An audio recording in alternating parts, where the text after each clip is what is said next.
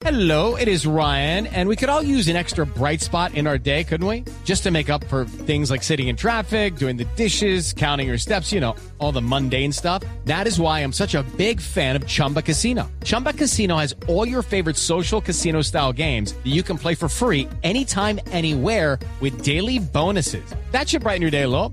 Actually, a lot. So sign up now at chumbacasino.com. That's chumbacasino.com. No purchase necessary. BGW. Void were prohibited by law. See terms and conditions. 18 plus.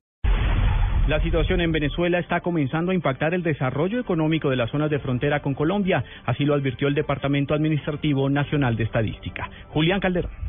El Departamento Administrativo Nacional de Estadística DANE indicó que en el primer mes del año Cúcuta registró una tasa de desocupación de 14,5%, aunque es una notable reducción frente al dato de enero de 2014, cuando el desempleo se ubicó en 16,7%, sigue siendo la ciudad con el desempleo más alto del país. El subdirector del DANE, Diego Silva, afirmó que entre muchos factores, la situación venezolana en zona de frontera tiene mucho que ver. Posiblemente, en, este, en los últimos días estamos analizando una situación coyuntural. En todos los ámbitos estamos viendo lo que pero lo que vemos en la frontera es estructural. Cúcuta ha estado en esos niveles, en los más altos del país en los últimos 12, 14 periodos. En la capital del norte de Santander, la tasa general de participación en enero fue de 63,5% y la tasa de ocupación se ubicó en 54,2%. Julián Calderón, Blue Radio.